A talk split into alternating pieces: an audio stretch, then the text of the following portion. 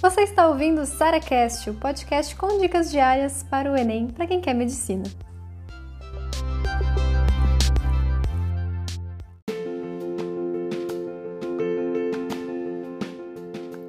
Como conciliar revisões e matérias novas?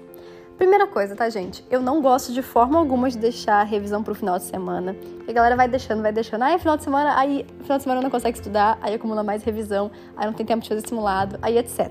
Tá? Então, primeira coisa, eu gosto muito de diluir as revisões ao longo da minha semana junto com as matérias novas, sabe?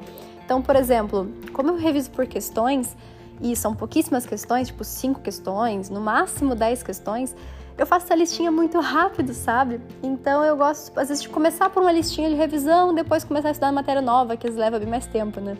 Aí depois faço uma listinha de revisão de um outro tema, continuo estudando uma outra matéria que leva mais tempo. Então eu acabo usando ela como se fosse lacuna, sabe? Como se fosse pequenos intervalos, se é assim que eu posso dizer, ou enfim, formas de você intercalar a matéria antiga que você está revisando e que geralmente matérias antigas acaba que você não precisa ter tanto tempo assim para estudar, é mais rapidinho, com matérias que levam bastante tempo que a gente está aprendendo novo.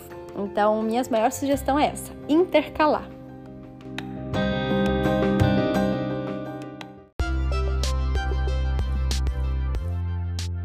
Você ouviu mais um SaraCast, o podcast com dicas diárias para o Enem.